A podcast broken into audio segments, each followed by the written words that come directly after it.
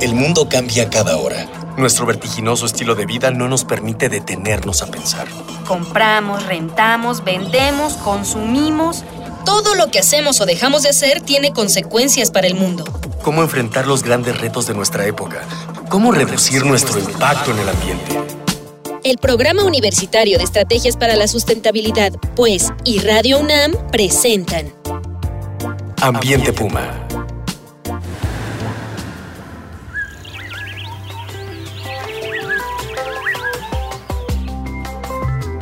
Hola, qué gusto saludarles. Soy Mireya Imas, directora del Programa Universitario de Estrategias para la Sustentabilidad de la UNAM. Y como siempre, pues le doy la más de las cordiales bienvenidas a usted a este su programa Ambiente Puma, voces, ideas y acciones sustentables.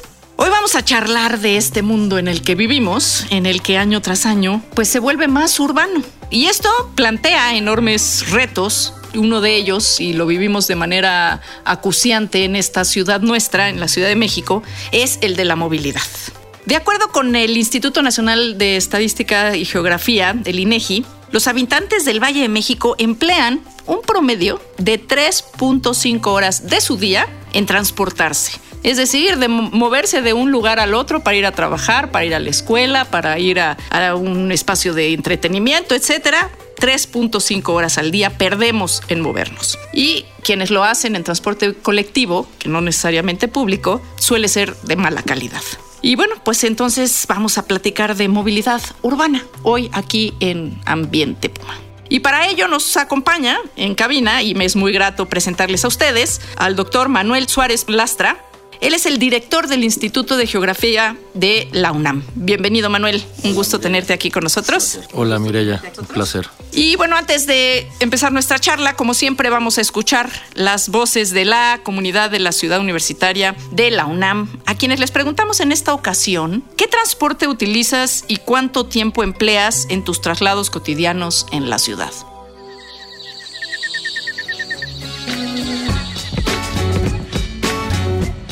¿Qué transportes utilizas para tus traslados cotidianos en la ciudad?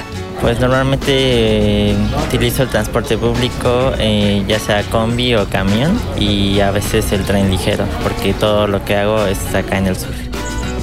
¿Qué transportes utilizas para tus traslados cotidianos en la ciudad? Básicamente el metro, eh, paso por dos líneas y combi y microbús. ¿Qué transportes utilizas para tus traslados cotidianos en la ciudad? Ah, el metro y los microbuses. ¿Qué transportes utilizas para tus traslados cotidianos en la ciudad? Este, tengo automóvil. Cuando no circula solo como el camión. ¿Cuánto tiempo te toman tus viajes diarios? Pues más o menos como de 30 40 minutos a una hora, dependiendo de dónde voy. ¿Cuánto tiempo te toman tus viajes diarios? Tan solo para venir es hora y media y pues igual de regreso otra hora y media. ¿Cuánto tiempo te toman tus viajes diarios? Aproximadamente 40 minutos. Cuando uso camión me hago una hora y media.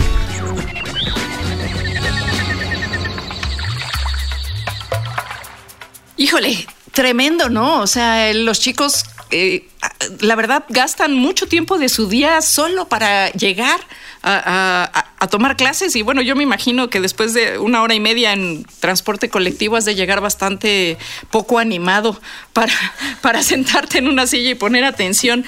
Manuel, cuéntanos un poquito ya vimos aquí los chicos que se mueven de y para básicamente sus hogares hacia el centro de estudios, en este caso la ciudad universitaria. Pero en general los mexicanos y las mexicanas, ¿de dónde nos movemos? ¿Hacia dónde son nuestros viajes en general? Fíjate que somos un país que es muy poco móvil. A diferencia de otros países donde la gente realiza tres, cuatro, hasta cinco viajes eh, al día, en México el 90% de la gente solo hace dos viajes. Uno de su casa a su trabajo, la escuela y otro de regreso. Bueno, a compras y demás, ¿no? Pero normalmente es un solo viaje con un solo propósito. Eh, lo cual habla de pues, una movilidad bastante reducida que tiene que ver mucho con el ingreso de la población. Entonces, el, la mitad de los viajes son eh, al trabajo De la otra mitad que queda, el, o sea, la el 25% serían este, viajes a la escuela. El resto, el otro- la otra cuarta parte de los viajes son para hacer otro tipo de cosas, ¿no? Sobre todo compras, que sería el, el tercer motivo, y luego hay una infinidad de, de pequeños motivos, ¿no? Visitar a alguien, recoger a alguien. Fíjate qué, qué interesante. La verdad es que con estos tiempos que nos relatan los chicos y las chicas, o sea, si estás una hora y media en un viaje, pues di- difícilmente puedes hacer más de dos viajes al día, ¿no? Porque entonces te pasarías el día en el transporte colectivo. ¿Y esto funciona más o menos igual cuando vas en transporte privado o es un poquito mejor? Es un poco más rápido, pero no es mucho más rápido. La diferencia es que la gente que utiliza carro tiende a desplazarse, eh, o sea, tiende a, a- a- a recorrer distancias más largas, precisamente pues se tarda un poquito menos de tiempo, ¿no? O sea, bueno, la vez va un poco más rápido. Entonces, eh, lo que sucede es que invierten la distancia por el tiempo. Pero en la Ciudad de México, por ejemplo, el tiempo promedio de recorrido al trabajo es de 60 minutos y en el país no es mucho más bajo, ¿no? Son como 45 minutos. Pensando en que la Ciudad de México es cinco veces más grande que la ciudad que le sigue en tamaño, la verdad es que no está tan mal la Ciudad de México y más bien eso habla muy mal de las otras ciudades. Exacto, ¿y ahí qué está pasando? Que hay un pésimo diseño urbano. No hay diseño urba- urbano en general. Eh, solo los centros de las ciudades están, están diseñados y fueron diseñados en, la colonia, ¿no? Y la cuestión es que además el diseño urbano pues, de la colonia no contemplaba automóviles. Contemplaba si acaso carretas, ¿no? Hacia finales del siglo eh, XIX, cuando empieza el, el tranvía, y principios del siglo XX, entonces alrededor de los centros de las ciudades fueron planeados para, empezaron a ser planeados para transporte público. Pero después llegó el automóvil y eso generó una velocidad de crecimiento en las ciudades impresionante. Y de- Crecimiento y de, hacia crecimiento lo- chaparrito, exacto. ¿no? O sea, Extendido. chaparrito y extendido, exactamente. Porque precisamente lo que haces es que aumentas la velocidad de traslado. En el que Acortas, digamos, las distancias eh, figurativamente, en términos, en términos de, de tiempo. Y entonces eso hace que se expandan las ciudades. Sí, bueno, y em, parece que el modelito de Ciudad de México se ha ido copiando básicamente en las otras urbes del país. Pues fíjate que yo creo que la Ciudad de México no es el peor de los escenarios, ¿no? o sea, hay Eh, algunas que están peor. que Mucho peor, sí. Como por ejemplo. O sea, por ejemplo, en la Ciudad de México, el congestionamiento y el hecho de que el diseño, la ciudad ya era muy grande cuando todavía el automóvil no tomaba eh, la prioridad que tiene ahorita, sigue siendo la ciudad con eh, la menor proporción de viajes en automóvil de todo el país. La o Ciudad de México se- tiene eh, 20%. es decir, que la gente se mueve en transporte público. La Ciudad de México tiene 20% de uso de automóvil y el país en general es 26%. Pero hay ciudades que tienen 30, 40% de... Hacia de- el norte del hacia país. el norte del país. Chihuahua, Saltillo, ese tipo de ciudades. Monterrey también es bastante alto. Más el modelo norteamericano Pues, de eh, diseño urbano. todo y mundo de- tiene una troca, ¿no? Sí, bueno, pues sí, es cierto. En este tema que nos comentan los chicos de, las, de los tiempos de traslado y dices que esto es peor incluso en algunas otras zonas que no son la Ciudad de México, eh, yo puedo imaginarme también la zona conurbada de la Ciudad de México, ¿no? Ahí debe ser incluso más complicado el tema de la movilidad o cómo opera. Eh, sí, a medida que, bueno, hay- hay un fenómeno curioso. A medida que uno se aleja del centro de la ciudad, pues evidentemente pues el centro queda más lejos, ¿no? Entonces uno creería que tendrían que ser viajes más largos. Y esto no es necesariamente cierto. Sí empieza a haber viajes más largos, pero las, para las personas de más ingresos. Las personas de, de- sobre todo el cuartil más bajo de ingreso, el 25% con menos ingresos, tiende a tener viajes más cortos, porque simplemente el, el- el- el costo del viaje es tan alto que entonces decide quedarse cerca de su casa aunque le, aunque le paguen menos, ¿no? Pero finalmente la, la- la- se vuelve mucho más este, eficiente el gasto. Y eso es un problema muy grande, pero ese no es un problema de estructura de la ciudad, es un problema de, estructura económica. Eso, fíjate que yo hace muy poco que caí en la cuenta de este tema, realmente por un asunto de inconsciencia, supongo, porque no lo vivo yo, eh, no me había dado cuenta de qué tanto impacta el costo en la movilidad, en la posibilidad de movilidad de la gente. Y me enteré porque me platicaron de un asunto en el Ajusco, en donde la prioridad de las peticiones de las personas en las zonas de, pues eso, que están más en la serranía, que decían que por favor les llevaran RTP, el sistema de transporte colectivo público, porque el transporte colectivo privado, le hace peceras, este, microbuses, etcétera, no lo podían pagar.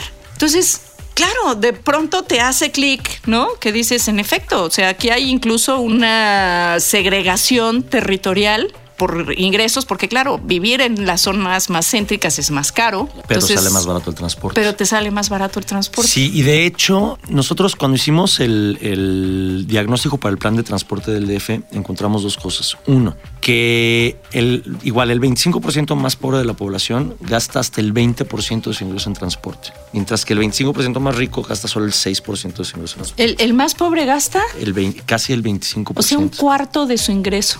Y en cambio, los más ricos gastan el 6% de su ingreso. Y en cambio, los más ricos gastan el 6% de su ingreso, ¿no? Y además tienen carro.